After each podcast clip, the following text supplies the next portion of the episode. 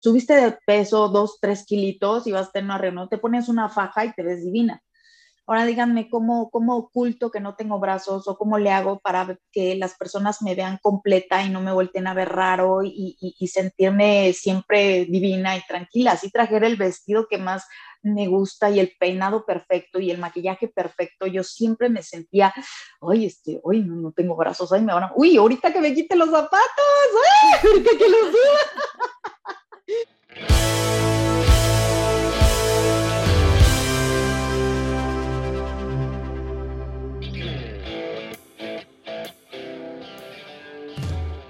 Hola imparable, soy Ale Tejeda.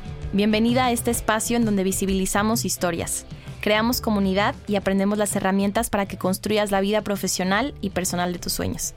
Adriana Macías, pese a haber nacido sin brazos, ha enfrentado todos los obstáculos de la vida.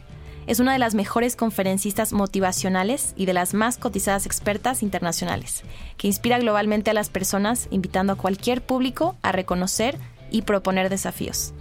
Adriana es licenciada en Derecho y se especializó en Administración de Recursos Humanos, complementando con estudios en Psicología.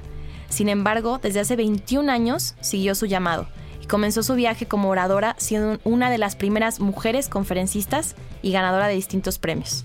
Entre ellos, Premio Mujer Extraordinaria 2010 y Premio Nacional de la Mujer por Canadem 2013, entre muchos otros. Su mayor inspiración es su hija, quien le empuja a ser un ejemplo de liderazgo, creatividad y éxito. Yo soy Ale Tejeda y esta es la historia de cómo Adriana Macías se hizo imparable.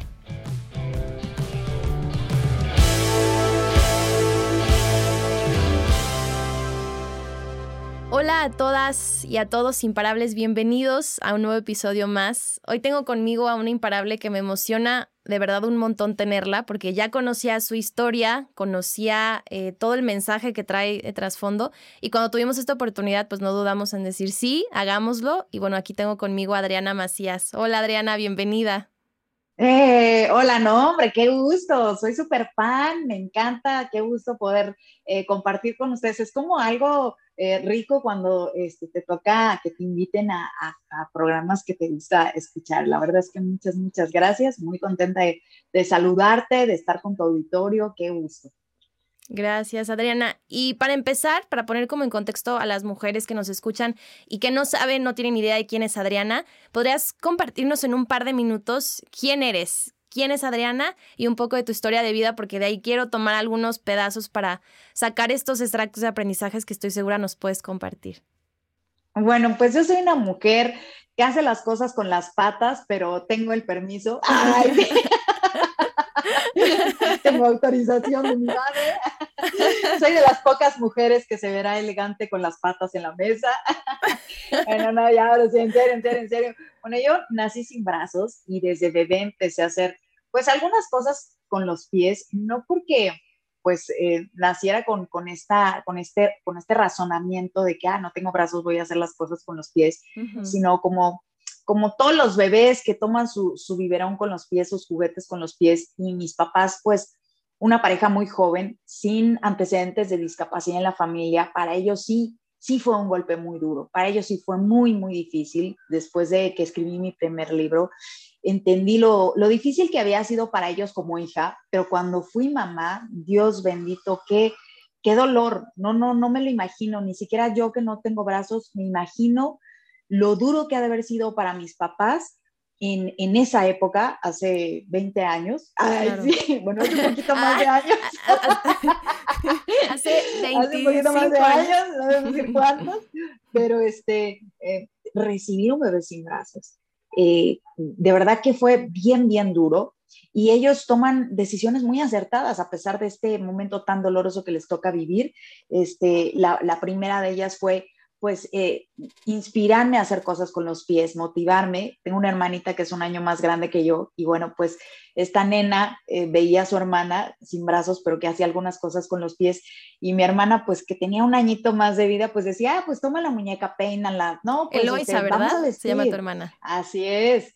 Entonces, Elo es la que se convierte, desde mi punto de vista, en esta terapeuta, en esta terapista que estaba 24 horas conmigo, eh, los siete días de la semana, y ella pues en esta misma inocencia no veía como la limitación de, ay, no tiene brazos, uy, no, pues cómo lo voy a hacer con los pies, ella no puede, no, ya así decía, no, te toca peinarla, no, la peinaste feo, no, así no se viste, no, este.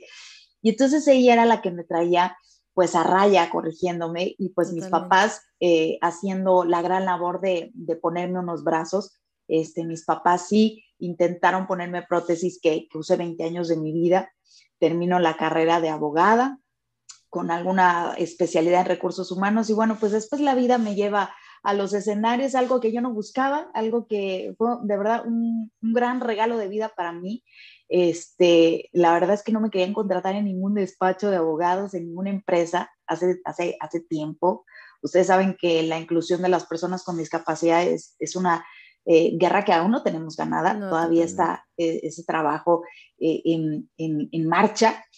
Y, esa es la realidad, nadie me quería contratar, estaba yo muy, muy deprimida y, llegó un amigo y me dijo, no, no estés triste, mira, vamos a una posada, te invito a una posada. Y yo dije, no, es que espérame, de verdad estoy muy triste, muy preocupada porque no tengo trabajo. ¿A qué hora es la posada? ¿A qué hora pasas por mí?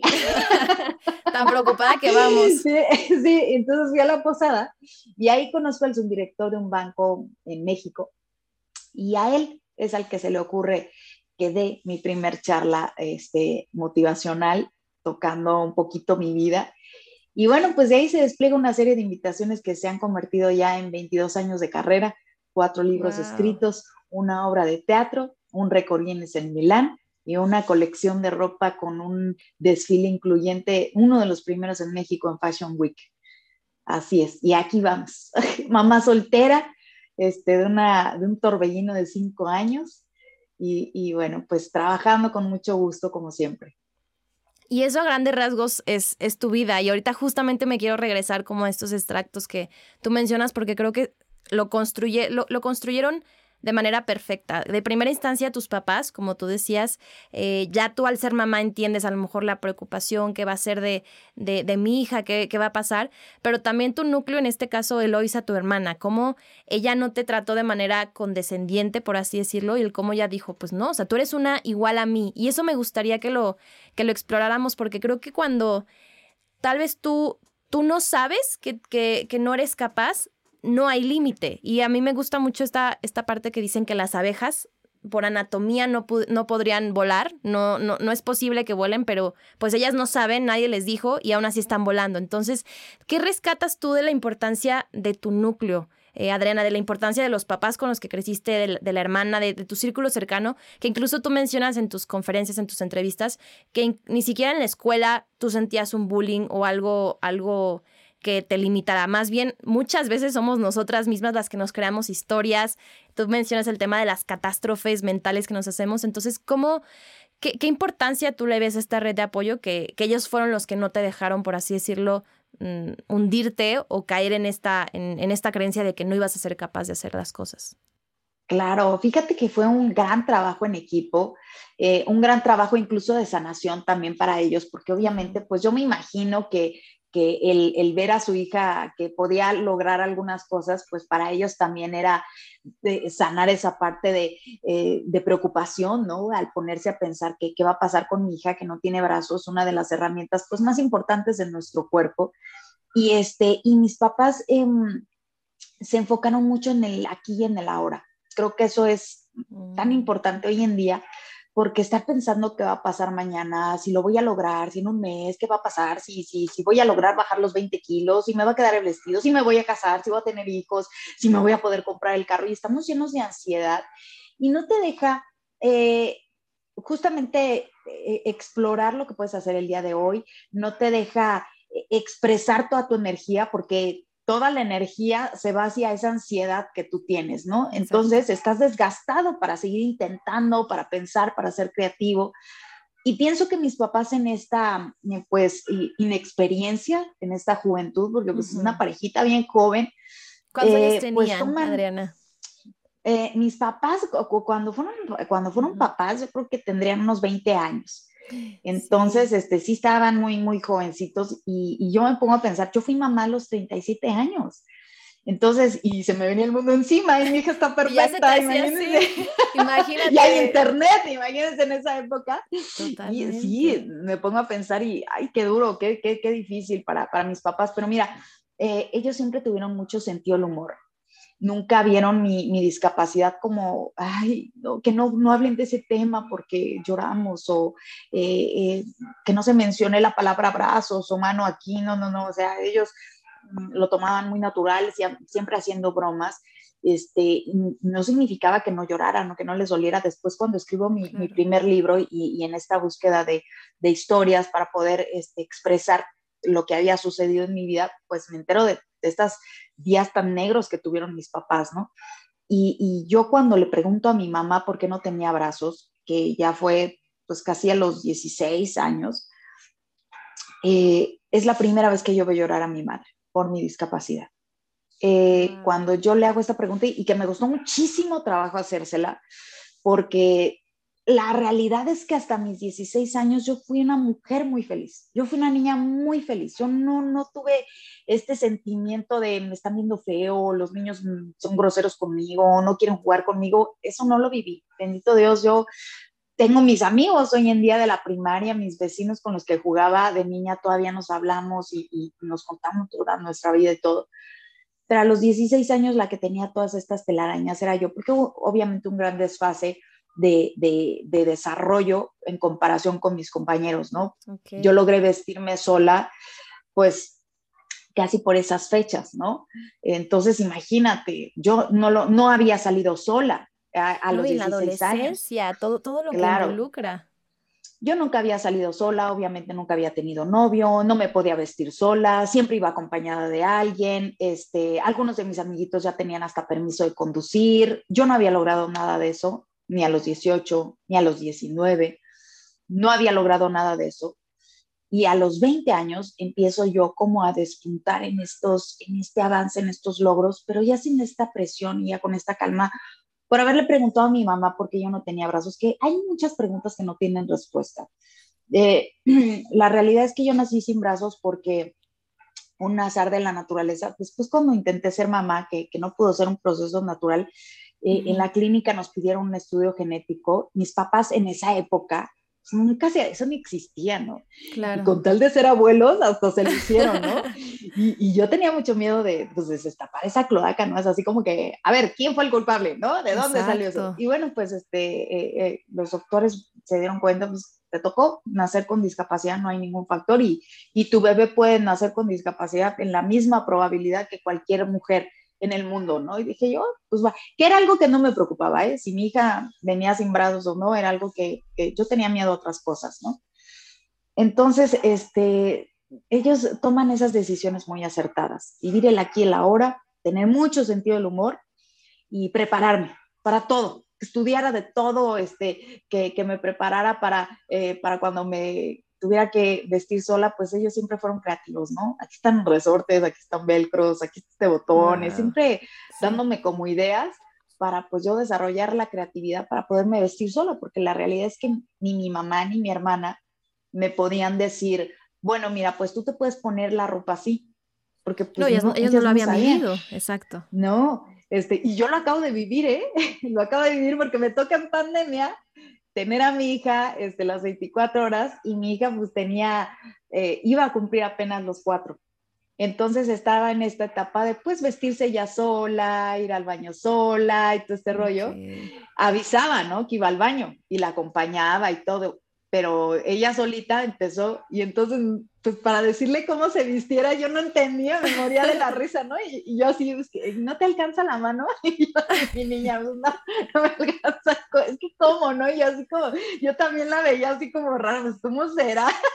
Y tú en YouTube buscando que alguien me mande un tutorial de cómo se visten las personas. Te lo juro, o, sea, con decirte que sí vi un tutorial de cómo se agarraba el lápiz con la mano, porque también le tocó en la escuelita este, empezar a escribir yo tomo el lápiz de una manera distinta a la que lo toma ella con la mano, yo así como que, y de verdad sí tuve que ver tutoriales y ejercicios de cómo tomar bien el lápiz con la mano.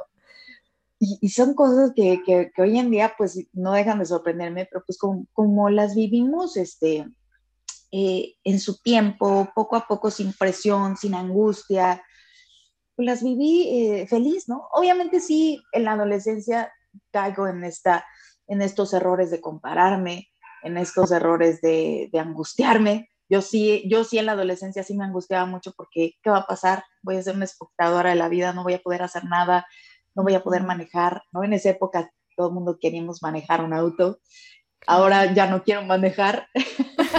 quiero, que me, quiero que me lleven mejor, ya uno ya no Yo prefiero que me lleven, no, no, no, no, ya no quiero manejar nunca más.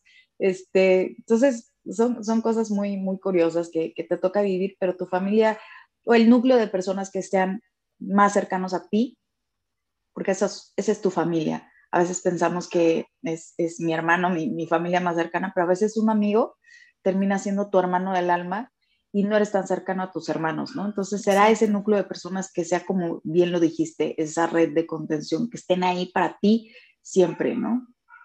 Y algo que me llama mucho la atención, Adriana, es esto que comentas de, de obviamente los procesos normales, entre comillas, de las personas que pasamos de la niñez, en la adolescencia, que todo nos importa y más a lo mejor me, me, me, ha gustado escucharte decir que el tema de, de, la autoestima como mujer es algo que se tiene que trabajar muchísimo. Y no me imagino más a lo mejor con, esta, con estas otras preocupaciones de justamente esto que va a pasar, que ve, no, no voy a poder manejar y demás. Y me encantaría preguntarte eh, ¿cómo, ¿cómo lo has tú sobrellevado? Porque si bien creo que incluso en este tema de la pandemia, bien lo mencionas, estamos viviendo en el futuro. A lo mejor ahorita ya vemos la luz al final del túnel, pero muchas mujeres que tuvieron que reinventar carrera, tuvieron a lo mejor que renunciar a su empleo, tuvieron muertes, tuvimos muchos cambios a nivel humanidad y específicamente a nivel mujeres. Y como de alguna manera tú ya también has pasado por ese proceso, ¿cuáles han sido como las claves o las herramientas que te han servido para a veces salir de estos bucles de pensar, no vivir en el ahora, estar angustiados por todo menos lo que estás haciendo ahorita. En este caso, eh, ahorita estoy grabando un podcast contigo y no estoy preguntándome qué va a pasar y demás, sino cómo, cómo aprendizaje que tú tomaste de tus padres, el vivir aquí y ahora, cómo lo has aplicado toda tu vida y, y cómo, pues ahora sí que sortear estas adversidades que la vida nos, nos trae y nos regala o nos invita a tomar. Fíjate que a mí me pasó algo muy, muy fuerte en mi vida, poquitito antes de la pandemia y que me tocó ver que, muchas personas vivieron en pandemia. Eh, este, darte cuenta, ahora sí, con quién no quisieras estar encerrado en tu vida, ¿no? Y me sucedió porque yo siempre había hablado de autoestima y, no es que no haya sido honesta antes, sino que eh, yo de verdad pensaba que tener buena autoestima como profesionista, como mamá, como hermana, como hija, era tener buena autoestima como mujer. Y cuando nace mi hija, eh, me empiezo a dar cuenta que mi autoestima como mujer siempre había sido pésima, ¿no? Yo como mujer siempre fui una mujer insegura, siempre me sentí menos que otras mujeres por el hecho de no tener brazos. Y el hecho de sentirme menos mujer por no tener brazos hizo que, que yo viera a todas mis parejas como, como dioses, ¿no? Como, wow, pues imagínate, está conmigo, que no tengo brazos. Puede estar con cualquier mujer y está conmigo que no tengo brazos, me está invitando a un café. No, yo lo pago. ¿No? ¿Cómo crees? ¿No? Imagínate que Dios te dice, te invito a un café. Tú le dirías, oh, ok, Dios, ¿paga? No, es como, no, por favor, déjame invitármelo yo a ti. Imagínate que te dice Dios, voy a ir a vivir a tu casa. Tú le dirías, ok, Dios, te toca trapear a ti, este, la renta te toca pagarla a ti, yo voy a pagar la luz, este, lo más difícil hazlo tú. O sea, no, no, este hombre me está eligiendo a mí, decidió casarse conmigo, pudiendo casarse con cualquier mujer, además el papá de mi hija, este, pues, es, un, eh, es un hombre simpático, este, sin discapacidad, trabaja, trabajaba y todo, bueno, pues decía yo, wow, no, pues hagamos todo, yo, yo hago todo, no te preocupes, que necesitas, ¿no? Cuando nace mi hija, y, pues yo regreso al trabajo y todo, obviamente empecé a necesitar pues que me echaran una mano y hasta dos, ¿no? Y entonces como nunca lo había pedido, pues de repente empezó a decir, pero ¿por qué no? O sea, si tú siempre lo has hecho, o sea, ¿cómo? ¿No? Entonces me empiezo a dar cuenta de que, pues, ¿por qué es mi pareja? O sea, porque, porque tenemos que trabajar en equipo, porque y entonces ya empiezo a pedir. Y cuando empiezo a pedir y, y, veo que ya no hay esta respuesta, pues me doy cuenta que yo había generado esa situación, ¿no? Entonces, este, me hago esta pregunta y que de verdad les invito a todos, hombres y mujeres, que se hagan esta pregunta. A mí me gustaría que mi hija tuviera una pareja como la que yo tengo. Y dije, no, no, no me gustaría que mi hija viviera una relación de pareja como la que yo estoy viviendo. Y mucho menos me gustaría que mi hija fuera una pareja como lo soy yo. Creo que, creo que a nadie nos gusta estar con una pareja que, permita que, la pisoteemos, que permita que la ningunemos, que permita que sobrepasemos, que le hago de todo y no dice nada, ¿no? A la larga no tienes ni amor, ni admiración, ni nada por esa persona, ¿no? Este, quieres más a tu perro, ¿no? Entonces, este, mm, decido divorciarme. Decido divorciarme y, y de verdad para mí fue uno de los pasos más difíciles que tuve que dar en mi vida porque yo sí viví mi sueño dorado. Yo sí me casé con esta ilusión de pensando que iba a ser para siempre. Yo sí viví los cuentos de hadas y todo.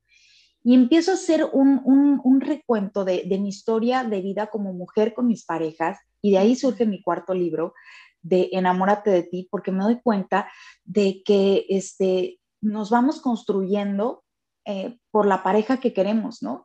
Este, ay, me gusta un chico, me voy a peinar así porque yo creo que así le gusta que se peinen las mujeres ay, me voy a vestir así porque yo creo que así le gusta verme, ¿no? Tú andas toda incómoda, pero yo creo que a él así le va a gustar, yo creo que a él así le va a llamar la atención. Y entonces, o nos vamos construyendo para esa persona que queremos que llegue a nuestra vida, o para el que se fue, ¿no? Ahora me voy a poner bien guapa para que vea de lo que se perdió, ¿no? Ahora me voy a superar para que vea de lo que se perdió, ¿no? Entonces, este, pocas veces nos sentimos en paz con nosotras mismas, a gusto con nosotras mismas, poniéndonos guapas para nosotras mismas, o sea, sin el mínimo interés de que si me va a voltear a ver, si me va a hablar, si voy a salir, si lo voy a ver, si vamos a ir a comer, nada. Simplemente por ti, por, sentirte contenta tú, a gusto tú, en paz tú. Y, y, si te fijas en pandemia, muchas mujeres, este, ¿para qué me arreglo? No voy a salir, no lo voy a ver. O solo si lo iba a ver. Claro, ¿no? Entonces, este, mm, yo, yo viví todo esto poquito antes de la pandemia. Okay. Y, y, de verdad fue una etapa bien difícil. Obviamente me sigo construyendo como mujer porque las mujeres tenemos que trabajar tanto en nuestra autoestima porque las mujeres somos de que eh, eh, ya se, ya hizo poquita humedad y, ya se me desacomodó el pelo. Ay, no, no, ya se me hizo frizz y ya estoy insegura porque ya traigo el pelo mal, ¿no? Ya, ay, se me va mal el pelo, este, ya, ay, me faltó ponerme desodorante, ay, ya, ya no huele a perfume, ya, ya no estuviste a gusto. Y te ves al espejo y, uy, ya me salió una arruga. No, no, ya, ya me siento un poco más incómoda porque, un poco menos porque ya, ay, ya me salió una cana, ¿no? Entonces, constantemente estamos en este juicio negativo y en estas ganas de mejorar y mejorar y mejorar. Y, y, y, qué emoción que te pueda mejorar porque te pones un suero y ya se te ve la cara y el rostro divino pero díganme ustedes, chicas, no es justificación en cuanto al trabajo que tuve que hacer en cuanto a mi discapacidad, pero tú traes una, este, subiste de peso dos, tres kilitos y vas a tener una reunión, te pones una faja y te ves divina.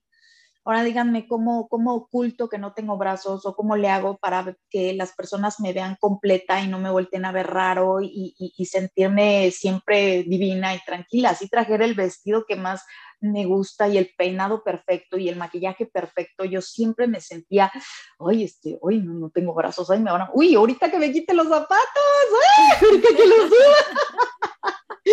Entonces, obviamente, cuando estoy en mi trabajo, obviamente me encanta, ¿no? Y sobre todo cuando iba a los congresos así de, hola, ¿qué tal?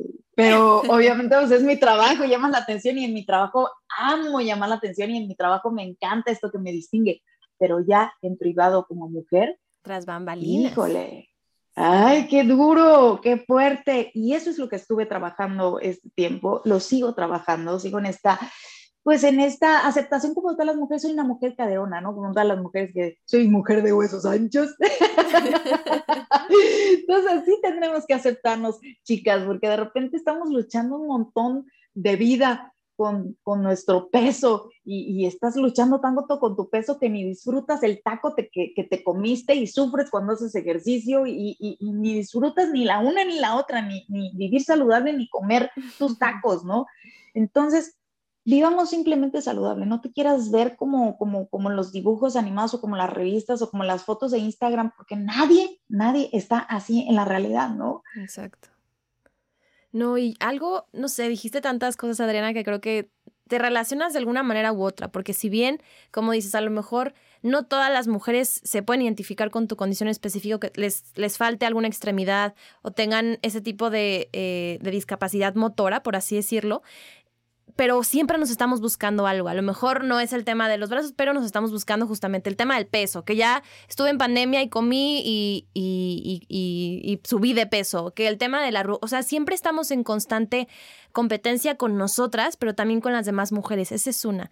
Y el tema de la aceptación, a mí se me, se me puso la piel chinita que en una entrevista te escuché que dijiste que la primera, por así decirlo, en aceptarlo fue tu mamá. O sea, como que se deshizo de la idea de la bebé perfecta de esto y, ok, voy a, voy a aceptar a la bebé perfecta para mí que tengo ahorita, ¿no? Entonces, como si nuestros papás, como si las demás personas de alguna manera nos aceptan como somos, nosotras somos las mayores críticas y las que no nos aceptamos y las que nos estamos buscando todo, porque también es cierto que en temas, por ejemplo, lo hemos platicado aquí en el podcast, que a lo mejor no te animas a hacer ese negocio o no te animas a aplicar ese puesto, porque tú ya te inventaste unas historias tremendas de lo que va a pasar y realmente nadie está pensando nada de ti. Y si lo piensan, que ni te importe, porque muchas veces estamos tan, tan dentro de nosotras mismas que no nos da tiempo para pensar en los demás. Entonces, todas esas historias que tú te inventaste realmente son tuyas. Entonces, se me hace bien interesante este proceso que tú de alguna manera viviste antes de pandemia, porque nos dimos, nos dimos cuenta todas, yo creo, al estar encerradas, que ya no podíamos ocultarnos tras el maquillaje, tras todo, y resolver los temas de fondo. Como tú bien decías, a lo mejor si, si no te gustan las arruguitas, pues te pones maquillaje. Pero yo, o sea, tú tuviste de alguna manera enfrentarlo de fondo y de raíz, porque era algo que ahí iba a estar. Entonces creo que es una de las, de alguna manera, en algún punto, si fue un, un, reto, ha sido yo creo de tus mejores fortalezas y ventajas, ya que has podido inspirar, has podido construir tu carrera a raíz de eso y no dejar que te tumbara, creo yo, ¿no? Sí, la verdad es que sí. Y, es un trabajo bien duro y es un trabajo que tendremos que hacer de por vida. ¿eh? La autoestima es algo que tendremos que trabajar de por vida y así como alimentamos nuestro cuerpo, necesitamos alimentar nuestra mente, alimentar nuestras ideas, alimentar nuestras emociones de, de, cosas positivas y no va a ser nada, nada sencillo. Sí tendremos que hacer un, un esfuerzo importante, pero al final va a valer la pena, al final te vas a sentir en paz, satisfecho, lleno de tranquilidad, lleno de esta eh, pues yo hace, hace poco lo, lo experimenté, ¿no? Cuando, cuando decido eh, hacer como este corte de caja y empezar de nuevo, eh, decido irme de viaje sola, sola, sola, sola. Siempre viajaba con, con, algún, con alguien de mi trabajo o con el papá de mi hija o con, pues, con la familia. Y me invitan a una entrevista y digo, esta entrevista me voy a ir sola en Los Ángeles, yo vivo en Guadalajara y dije, esta entrevista me voy a ir yo sola. Y, y no sabes, obviamente todo el mundo en el infarto y cómo, este, pero lo disfruté muchísimo, este, realmente el, el, que no tengas esta, esta angustia, este agobio de, ay, voy a ir solo a un restaurante, ay, me van a ver que llegue sola, ay, ¿qué van a decir? Ay, ¿cómo? Es, este, ¿por qué te incomoda? O sea, ¿qué, qué, qué, qué tienes que trabajar contigo que te incomode estar solo, ¿no? Porque no estás en paz contigo, ¿no? ¿Qué, ¿Qué está pasando que no estás en paz contigo, no? Es que van a decir que estoy fea, por eso estoy sola. Entonces, ah, hay, hay que escarbarle, revisar qué, por qué, ¿no? Y, este, y es, es, es, mm, es como digo, no es sencillo, no es sencillo. Yo la primera vez que hoy en día me ven acá este, pataleando y explicando, y la verdad es que me encanta echar el chisme con el pie arriba, y, yo cuando bajo los pies, por, por, la costumbre y todo, se me empiezan a calambrar. Yo siempre los tengo arriba, siempre, siempre, siempre. Entonces, este, em, cuando hago estos, estos movimientos en un lugar público por primera vez en mi vida, porque en, en, la casa pues siempre me quitaba los zapatos y siempre los tenía arriba, pero cuando iba a un restaurante, este, mis papás me ayudaban nada de que subiera yo los pies ni nada, ¿no? Pero tú sí podías, o sea, era como más por el tema exterior. Social, sí, sí, sí, sí, ¿qué van a decir las personas de mí, no? Y, y más chavita, pues como que sí te, es fácil que te llamen la atención, ¿no? Entonces cuando eh, me decido hacer las cosas con los pies, por mi, eh, porque ya creces, porque ya no pueden andar tus papás todo el tiempo contigo, porque en ese entonces ya estaba yo haciendo mi servicio social en el Tribunal Fiscal y fue un, un cumpleaños de la magistrada donde yo estaba haciendo mi servicio social y me invitan al desayuno y voy yo sola y dije, ¿qué voy a hacer? O sea, ¿cómo le digo a mis compañeros del trabajo? Oigan, ¿quién me va a dar de comer? Ay, o sea, no, no, dije, no. Y que voy a subir el pie y, y, como dices, no sé, voy a subir el pie y a ver qué, qué, qué van a decir, o sea, ¿quién, ¿quién me va a voltear y me van a correr de este restaurante? Huele a queso, maleducada, algo así, ¿no? ya sabes, te imaginas todo. Y no, la realidad es que, como bien lo mencionas, cada persona está en su historia, en su vida, en su mundo, Obviamente, pues sí, mm, de repente me volteaban a ver, pero pues la gente con la que había convivido, pues ya, sabían que no tengo brazos, ¿no? Entonces, como que ellos pensaban que era normal. De hecho, cuando platico esta historia y, después a los años vuelvo a ver a la magistrada, me dijo que qué impresión, Adriana, yo no sabía que, que era la primera vez que tú subías los pies en, un restaurante, ¿no? Y, y, y, en un restaurante de alcurnia, Adriana, qué mal.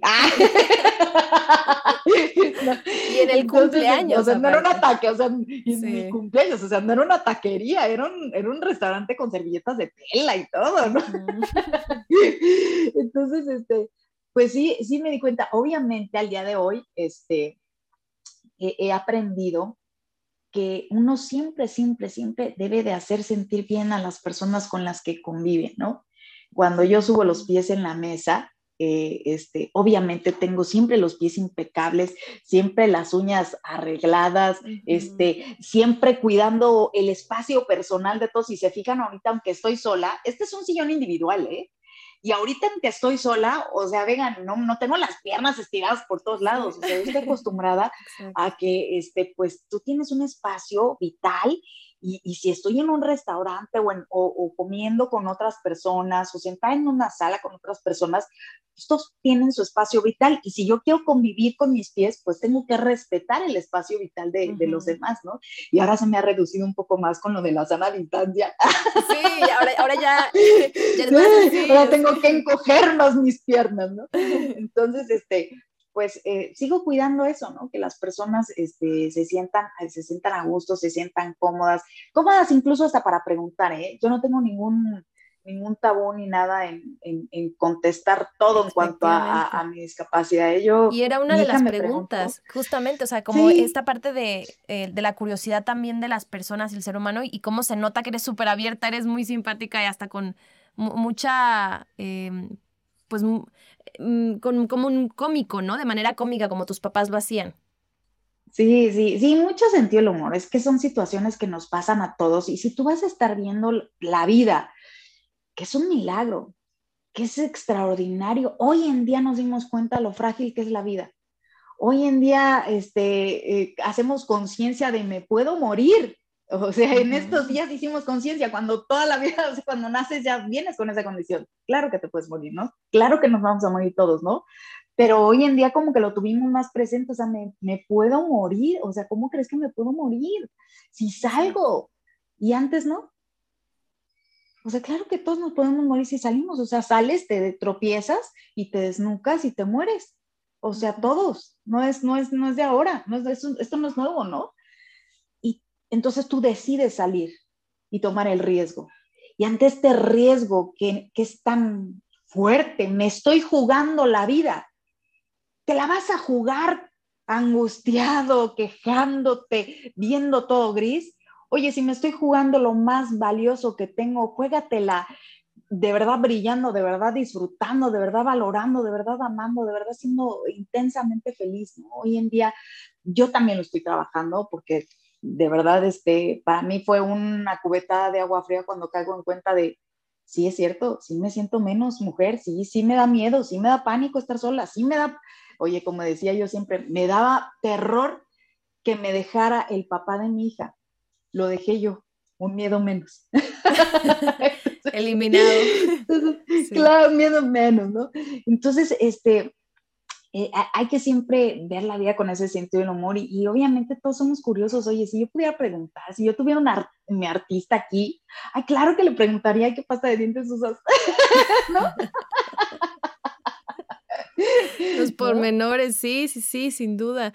Y qué bueno que, que, que nos platicas esto, Adriana, porque una, creo que nos hace falta recordarnos que es un trabajo constante, porque volvemos al tema de la inmediatez, de que todo lo queremos rápido y creemos que ya tenemos que, o sea, como ligando el tema de la angustia, de la ansiedad, que lo queremos tener de ya, creo que es lo mismo con el tema personal, el tema de, de la autoestima, lo hemos platicado muchísimo en el podcast, porque creo que hasta de manera sistémica, o sea, yo lo veo mucho con con los hombres de mi familia, incluso con mi novio, como eh, el hombre, creo, creo yo, de alguna manera sistémica, pues no, no está diseñado para dudar de él, de sus capacidades, de ni siquiera de su aspecto físico.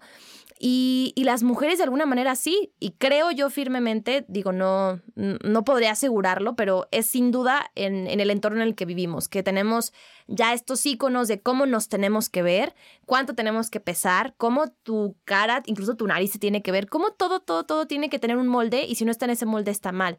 Entonces, cómo recordar que ese es un trabajo constante de autoestima y bien lo dijiste, no es lo mismo tener el tema de autoestima de, bueno, sí soy súper buena en lo que hago en mi trabajo, en mi familia, a, tu manera, a, tu persona. Y yo lo recientemente lo descubrí, me independicé de casa de mis papás, me salí de casa de mis papás y me di cuenta de cosas que yo no, no, no conocía, porque como tú dices, me lancé a otra cosa diferente. En este caso, a lo mejor tú te diste cuenta con, con tu divorcio, con tu separación, que, que si bien decías, bueno, va a ser diferente, algunos cambios, pero ya te das cuenta de cosas de no sé estar sola, no sé a lo mejor cómo eh, administrar mis sentimientos, mis, o sea, no, yo sí sabía, yo sí sabía administrar la casa, el que no sabía era él, pobre le ha de como en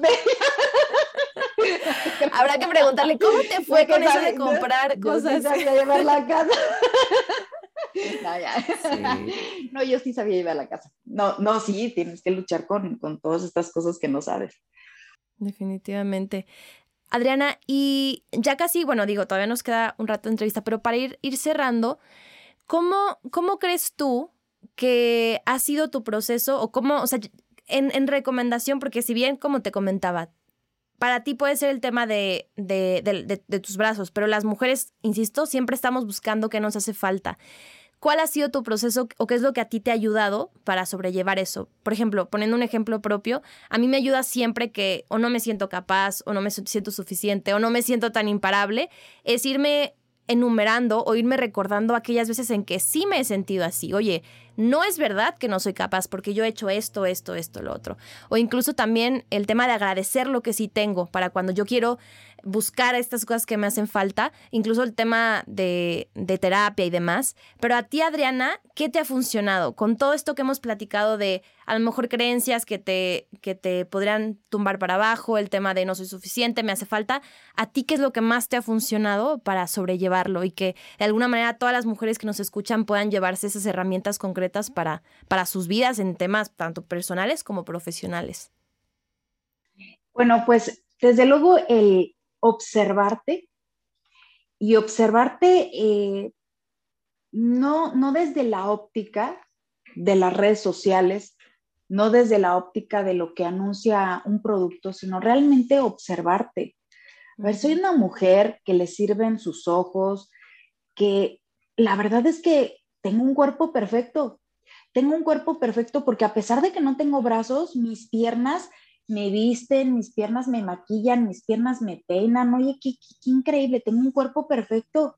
Entonces, cuando te empiezas a observar así, desde esa óptica de lo que te ha servido tu cuerpo para estar donde estás, eh, eh, para sentirte feliz, o sea, estoy, estoy bien, estoy eh, con, con, esta plenitud espiritual, eh, son cosas que nosotros no, no, valoramos, o sea, siempre pensamos que ahí van a estar y ahí van a estar para siempre, ¿no? y, no, no, no, no es así, ¿no? O sea, si te pegas en el dedo chiquito del pie, es cuando lo valoras, dices, ay, caray, sí, sí me duele, no traigo mis tenis y no los aguanto, ¿no? Entonces, darte cuenta, primero que nada, darte cuenta de lo que tienes, ¿no? Y, y, y verlo bonito, verlo funcional, verlo útil, no verlo desde esa óptica, como te digo, desde, ay, este, me está, eh, seguramente esta persona que me gusta no le ha de gustar que, que estoy caderona, o que estoy más gordita, o que esto, o que aquello. Eso es lo más importante, que te observes, pero desde tu óptica y desde esta realidad. La realidad es que te han servido tus ojos, la realidad es que te han servido tus brazos, tus piernas, este, tu espalda, todo te ha servido, te ha conducido hasta donde, tú has querido. Entonces, cuando lo empezamos a ver desde esa, desde esa óptica, nos empieza a gustar. Algo que me, me gustó mucho y me, me sirvió muchísimo es dejar de planear para complacer a los demás. Siempre planeamos queriendo complacer a los demás. Ay, este, vamos a ir a este restaurante porque es su favorito ay, voy a comprar eso porque a él le encanta, ay, voy a este, comprarme este perfume porque a él le encanta. Este, todo lo hacemos en función, eh, todo planeamos nuestra vida en función de, de, los demás, ¿no? De, no solo de nuestra pareja, de nuestros hijos, de nuestro trabajo, me voy a comprar este vestido para mi trabajo, ¿no? Es más, incluso voy a desayunar aquí para llegar más cerca a mi trabajo, ¿no? Entonces, este, deja, dejé de planear para los demás y empecé a planear un poquito para mí, ¿no? Me voy a comprar este perfume porque me gusta, me gusta mucho. No es mi cumpleaños, no es día de la mujer, no es día de la mamá. Simplemente pasé por la tienda de los perfumes, me llegó el olor y dije, ay, ese perfume me gusta. Y me acerqué al mostrador y lo compré para mí. Es como cuando te, te da este flachazo que te acuerdas de ti. ¿No les ha pasado que, y, nos, hace, nos hace mucho sentido cuando se los platico este, desde otra perspectiva? Fíjate bien, resulta que una persona que te gusta mucho, que quieres mucho, de la nada te lleva unas flores. De la nada, o sea, no es tu cumpleaños, no están celebrando aniversario, este, de la nada llega con unas flores y tú hasta dices, se te hace raro, ¿no? Primero dices, ¿qué onda? ¿Por qué me traes unas flores? Celebramos, ¿qué hiciste? ¿No? Y te dice, no, no, nada, mi amor, la verdad es que las vi, me acordé de ti y te las quise traer. ¿Cuándo hemos hecho algo así para nosotros? Y eso nos encanta, ¿eh? lo vimos y lo vimos a él como algo, wow, nos, nos enamoró. Ese detalle nos enamoró. Se acuerda de mí, de traerme algo, cualquier cosa. Este mi chicle favorito me lo trajo porque lo vio y se acordó que se me gusta y me lo trajo. Y eso para nosotros decimos es que qué tipazo, qué galán. Ahora, ¿cuándo nos, lo hacemos para nosotras? Cuando así nos compramos un vestido porque lo vimos y es mi estilo, me gusta ese color, me encanta.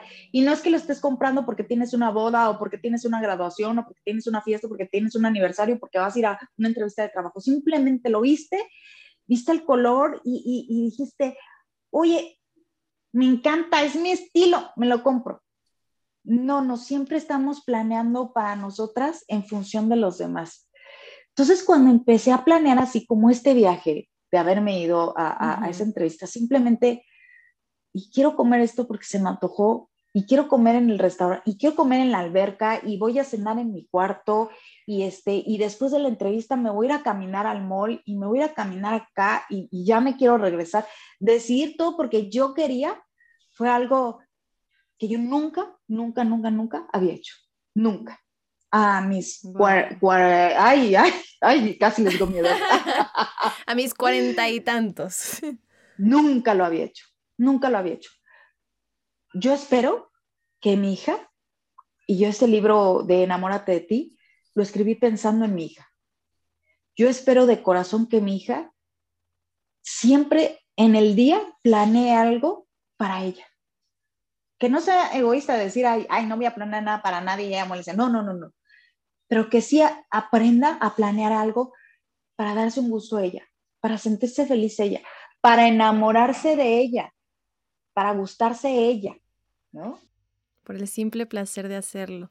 Qué lindo, Adriana, que creo sin duda es de las, de las partes que volvemos al tema a lo mejor de, la pandemia, ¿no? Que se dispararon el número de, de, mamás que tuvieron que estar a cargo de sus hijos, de cómo se olvidaron de ellas mismas, de cómo dejaste al lado hobbies y tener siempre presente el hacer lo que, lo que hagas para complacerte a ti misma, porque a mí me queda claro y me ha pasado con trabajos, me ha pasado con proyectos que en la medida en que empiezo a hacerlos para alguien más, dejan de cobrar sentido, dejan de cobrar luz, dejan de brillar, porque ya no estás cumpliendo las expectativas que tu corazón y tu alma tienen, no estás cumpliendo las expectativas de tu ego de alguien más por agradar y, o, por lo que sea, ¿no? Entonces, creo que es una parte fundamental. Y justamente por esta parte de los proyectos, ya para ir cerrando, irnos a las preguntas eh, que le hacemos a todas las invitadas. Adriana, yo creo, estaba reflexionando el otro día que estaba viendo una serie eh, donde bueno, es una trama aparte, pero te das cuenta eh, cómo a veces las personas lo tenemos todo, o sea, tienes todo, no te hace falta comida, no te hace falta salud, lo tienes, y aún así caes como en este tema de tal vez de depresión o de desmotivación. Y yo, si bien creo, bueno, obviamente también está la parte de salud mental, que, que, no me gustaría meterme en eso porque es, es, un, es un tema muy complejo, pero si al menos tú estás bien en todos los sentidos, creo que la desmotivación o tal vez el caer en la depresión viene de pues no tener ya motivos para vivir, nada te alegra, nada tiene de chispa, y en tu caso yo lo veo al revés, el tema de escribir tus libros, tus conferencias, ya tienes tu línea de moda, toda esta parte que de alguna manera pues te mantiene viva y te mantiene activa. Entonces, ¿cómo ha sido para ti seguir encontrando esta chispa a pesar de los momentos complejos, ¿no? Como lo comentaste, el tema de tu divorcio. Escuché en otra entrevista que comentaste que te, que te comprometiste a los veintitantos años y luego eh, la boda se canceló. O sea, ¿cómo has hecho para constantemente seguirle agarrando brillo y pila a la vida? Porque creo que muchas nos vamos a encontrar en momentos en que dices, no que te quieras quitar la vida, pero ya no le encuentras como a lo mejor esa chispita o todos los días es lo mismo.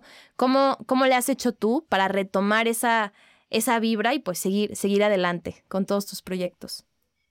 Sí, tienes mucha razón. Hay una, hay una frase que dice eh, que siempre tenemos que buscar algo que nos inspire porque cuando lo tengo todo, porque lo tengo todo, no tengo nada, ¿no?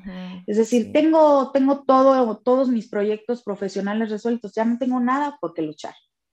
Lo tengo todo, soy bellísima.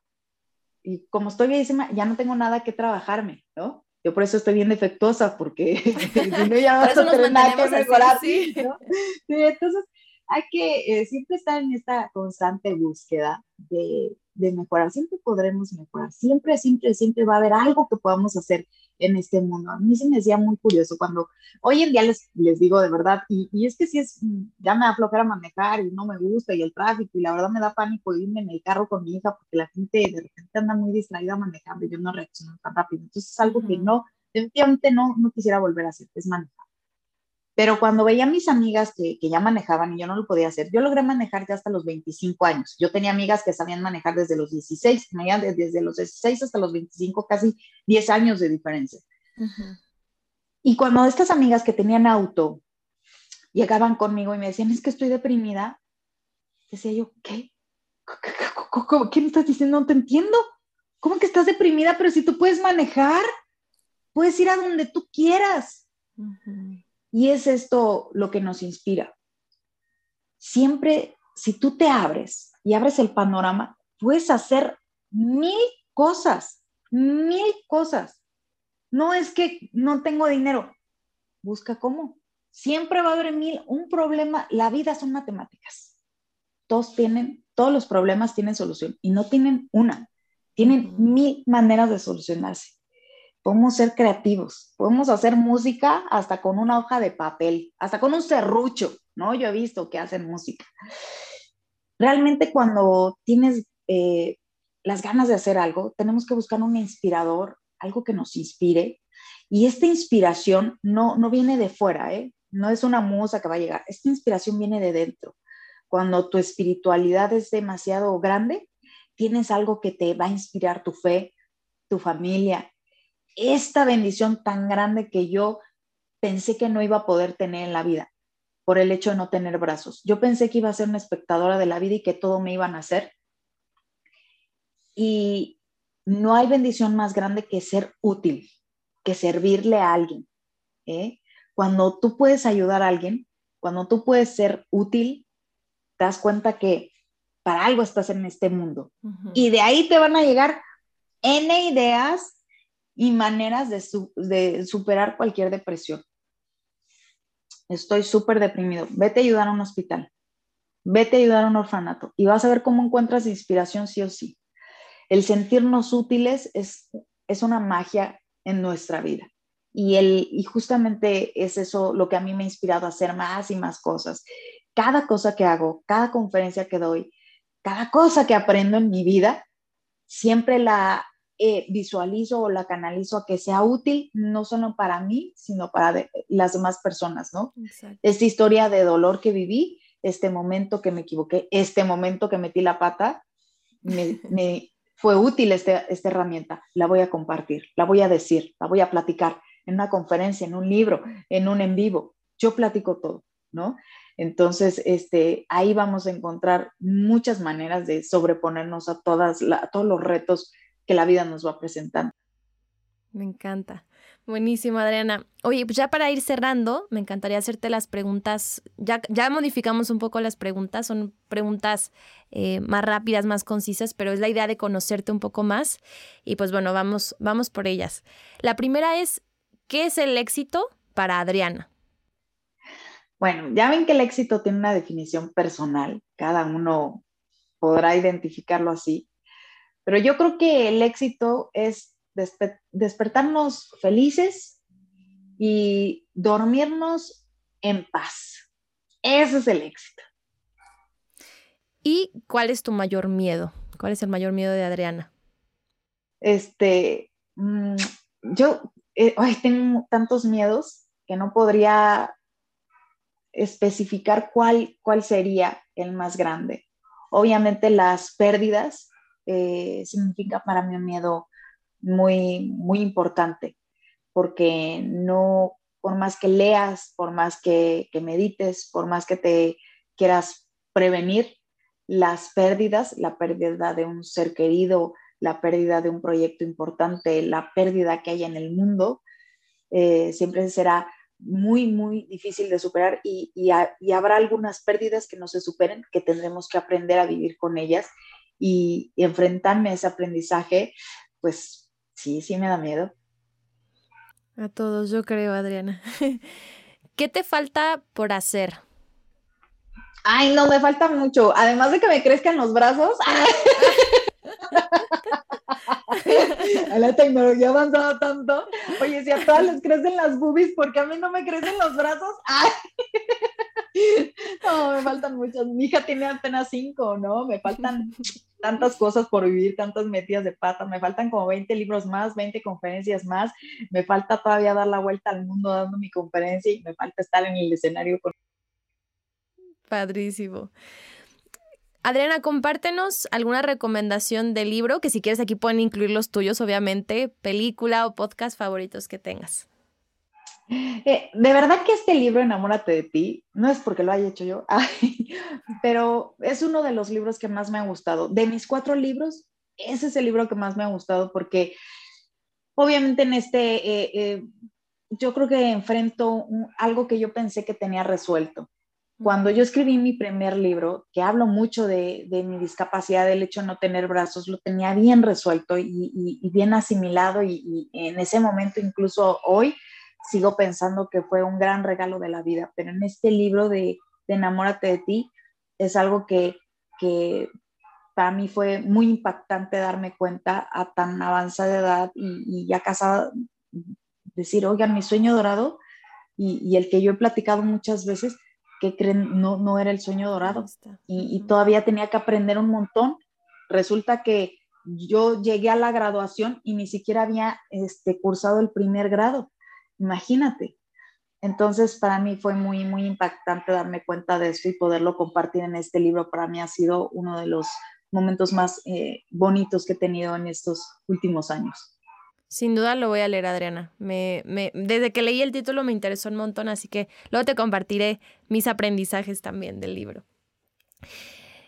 Y por último, Adriana, un último consejo que le dejarías a todas las imparables que nos escuchan que siempre se dediquen tiempo, tiempo para reflexionar, tiempo para cultivarse emocionalmente, espiritualmente, físicamente, y que cada cosa que hagan, por muy aburrida, tediosa, engorrosa, yo a lo largo de mi vida he tenido que hacer cosas que han sido tan duras, tan aburridas, tan odiosas, desde practicar con las prótesis, usar esos garfios que, no me gustaban, este, hacer ejercicio, vivir a dieta para poder subir los pies hasta la cabeza, todo eso, al final del día, cuando lo volteo a ver, me siento bien agradecida de que la vida me permitió ser capitán Garfio, porque ser capitán Garfio me da la oportunidad hoy en día de ver eh, el ser humano que puedo construir en mí, el ser humano